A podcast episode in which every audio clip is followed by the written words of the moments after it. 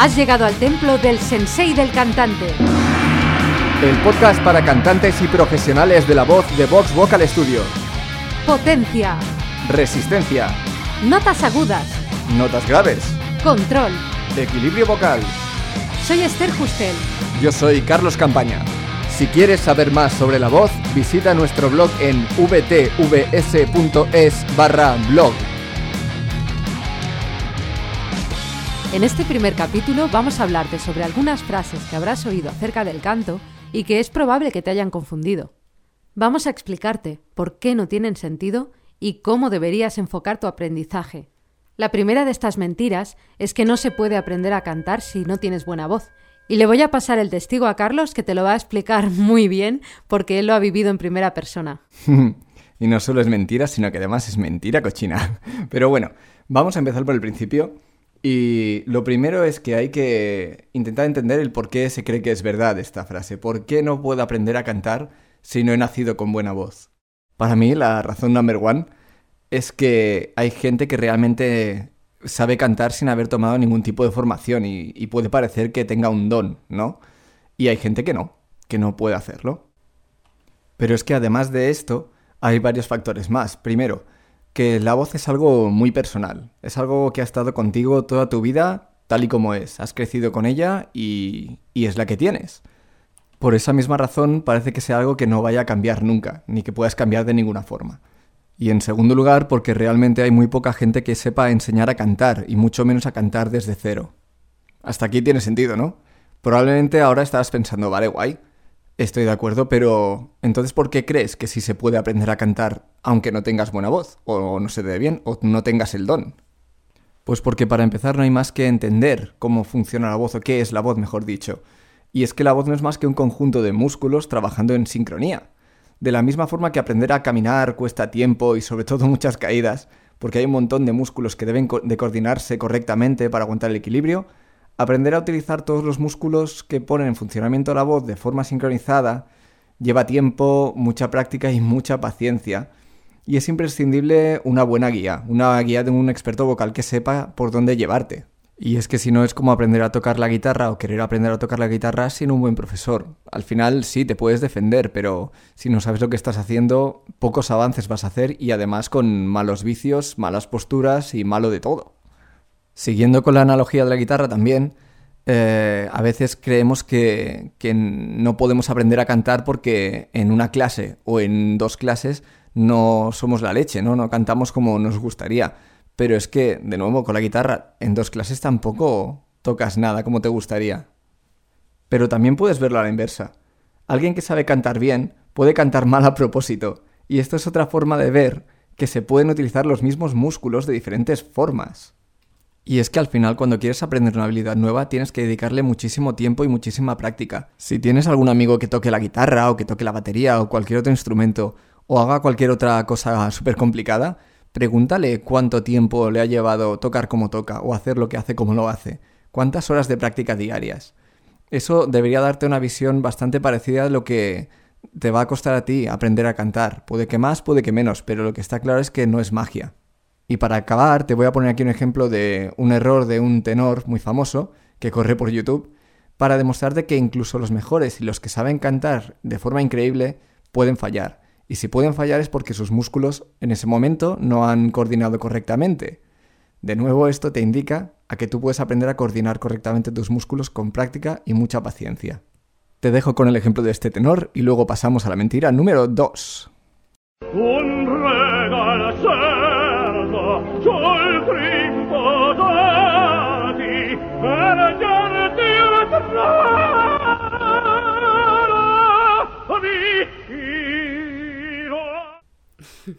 Muy bien. Pues la mentira número dos es que para proteger tus cuerdas vocales tienes que aprender a respirar con el diafragma. Mira que esta es justamente en la que me engañaron a mí. La verdad, si tuviera que elegir una, te diría que esta en concreto es la estrella de las mentiras. Y además es la más utilizada por los profesores de canto. Absolutamente todos te quieren enseñar a respirar con el diafragma. Y es que hay mucha confusión con este tema. Esta creencia está muy arraigada. ¿Por qué? Porque muchas personas no saben realmente cómo funciona la respiración. No lo entienden. ¿O nadie se lo ha explicado? Muchas personas confunden una respiración relajada con utilizar el diafragma o no. ¿Cómo funciona la respiración? Los pulmones son los que absorben el aire, pero no pueden hacerlo por sí mismos. Necesitan la ayuda del diafragma. El diafragma es ese músculo que hace que los pulmones puedan absorber aire. ¿Cómo lo hace? Moviéndose hacia abajo. Se mueve hacia abajo, desplazando todos tus órganos internos, tus vísceras, hacia abajo. Eso hace que a veces parezca que se te hincha la barriga de aire, pero no es aire lo que hay en tu barriga. Son tus órganos internos. Qué asco, ¿eh? El caso es que si tu diafragma no funcionara correctamente, necesitarías respiración asistida. ¿Por qué? Porque tus pulmones no serían capaces de absorber el aire por sí mismos. Y tú ahora lo entiendes, sabes cómo funciona la respiración. Pero si no hubieras escuchado este audio y un profesor te hubiera dicho respira con el diafragma, es posible que hubieras encontrado la manera correcta de hacerlo. Pero también es posible que hubieras intentado forzar esta sensación de respirar con el diafragma que esto es lo que me pasaba a mí. Yo apretaba la barriga en un intento de mm, que entrara en juego el diafragma. ¿Y qué conseguía con esto? Pues todo lo contrario, una respiración mucho más tensa. Piénsalo, es que es como si cogieras un globo y lo inflaras aguantándolo solo por la boquilla, de manera relajada, por así decirlo. El globo se inflaría normal, todo entero, pero si tú coges ese globo y aprietas el otro extremo, se va a inflar por donde puede, solo por donde puede, pues eso es lo mismo que les pasa a tus pulmones.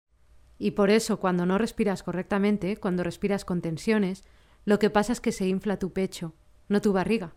En conclusión, que una respiración adecuada tiene que nacer de la relajación, no de intentar controlar un músculo que no deberías intentar controlar, porque lo usas de manera inconsciente. y ahora, si me dejas, voy a ser un poco bruta te voy a decir que si no estuvieras utilizando tu diafragma, es probable, o más bien bastante seguro, que no estarías escuchando esta grabación. Y nos encontramos en la mentira número 3. La mentira número 3 es, debes sonreír la nota, debes sonreír al cantar, especialmente en las notas agudas. Muy bien. Eh, lo primero, como siempre, ¿por qué se cree que esto es verdad? Eh, se cree que esto es verdad porque al sonreír consigues un sonido más brillante en tu voz. Así de sencillo. Y así de peligroso. El oído inexperto solo capta esa brillantez cuando sonríes la nota, pero se le escapan muchos otros factores. El problema principal está en la laringe. Pero antes de eso, ¿qué es la laringe? La laringe es donde residen tus cuerdas vocales. Si buscas tu nuez, con tu dedo índice, tienes el punto exacto donde residen tus cuerdas vocales. Y ahora, sin mover tu dedo índice de tu nuez, prueba a tragar saliva. ¿Ves que tu laringe sube? Cuando tu laringe sube, cierra el paso de cualquier agente externo hacia tus pulmones, por lo que también cierra el paso de la salida de aire desde tus pulmones. Pues bien, al sonreír o abrir horizontalmente la boca, la brillantez del sonido se consigue porque tu laringe sube, y eso te puede acarrear muchos problemas ya que estás intentando cantar y tragar a la vez. Es como si dijésemos que intentas cantar y ahogarte a ti mismo a la vez.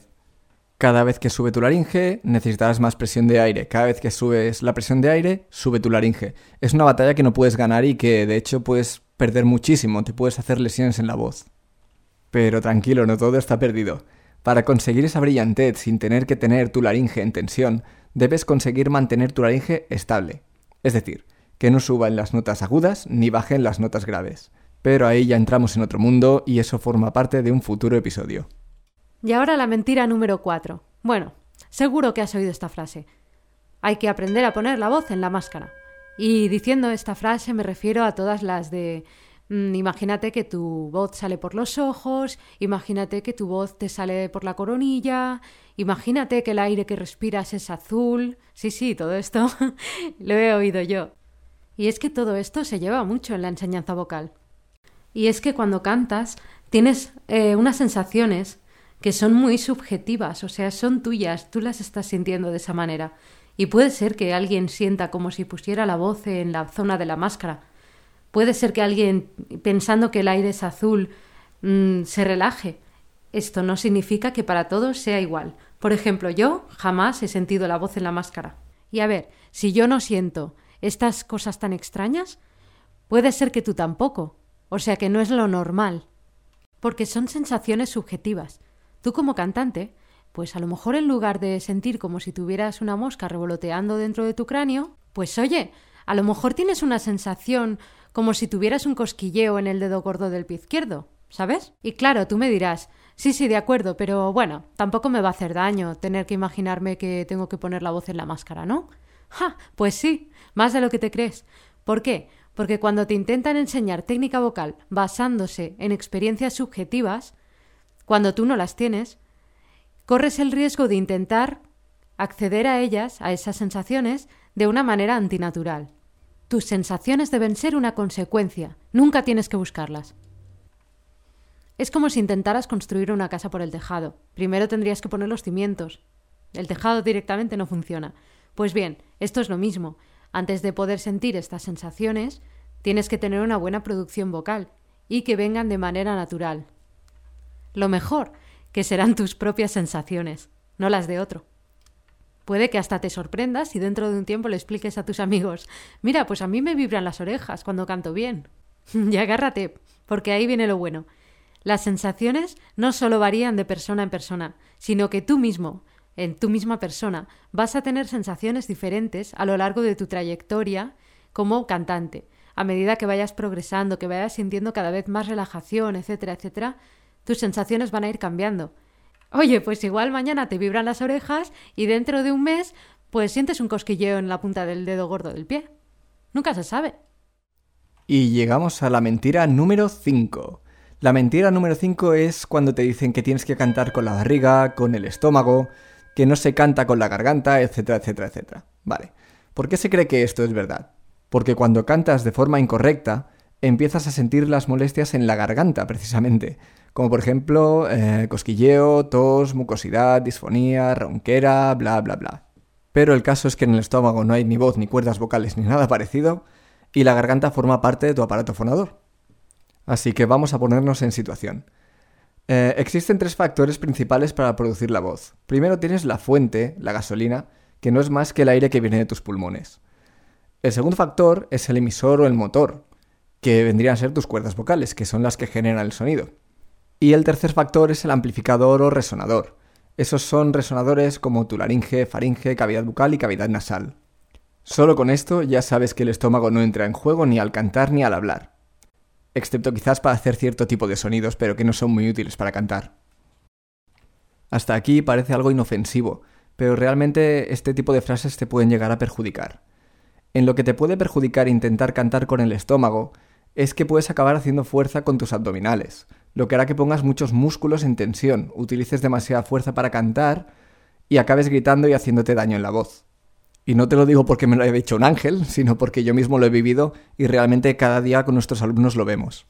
Y luego está el tema de la garganta, que como te decía antes, puedes ver que es imposible no cantar con ella, porque la voz prácticamente nace ahí, un poco más abajo, en la laringe. El truco está, por decirlo de alguna forma, en utilizar solo los músculos que necesitas utilizar para cantar o para hablar. Que dicho así suena muy fácil, pero si lo consigues verás cómo tu garganta no te va a doler. De hecho, llegar a controlar los músculos que accionan tus cuerdas vocales es cerca del 80% del grosso de trabajo de la técnica vocal. Es lo más difícil de todo. Todo lo que salga de estos tres factores de producción de voz no va a ayudarte demasiado, como por ejemplo, dobla un poco las rodillas, cubre la voz, aprieta tus glúteos, tu voz solo está en un sitio y no puedes moverla de ahí. Mentira número 6. Niña, tú no tienes oído para la música. Seguro que la has oído un montón de veces, y es que se suele relacionar con un problema de oído el que desafines, cantes mal, etc. Pero vamos a ver, yo tengo oídos y tengo voz, y no son lo mismo. Los oídos están a los lados de la cabeza y la voz sale por la boca. Yo pienso que no son lo mismo, ¿no? Pero vale, Pongamos por caso que tu oído está desentrenado y te cuesta decirme si una nota está afinada con otra. ¿Me puedes decir si dos notas son iguales? Si puedes, está claro. No tienes ningún problema de oído. Pero vamos a poner un ejemplo. ¿Dirías que estas dos notas son iguales? ¿Y estas otras? Muy bien. Las dos primeras eran iguales y las dos últimas eran diferentes. ¿Has acertado? Si es que sí, perrito piloto para ti. Que no, pues puede ser que tengas un problema de oído, pero puede ser que no. Puede ser que tengas que entrenar un poquito en diferenciar las notas. Simplemente. Que me estás oyendo, me estás oyendo a mí, entonces que tengas un problema de oído es raro. ¿Sí? Si no, no estarías escuchando esto, estarías leyendo. Y si quieres salir de dudas del todo, súper fácil.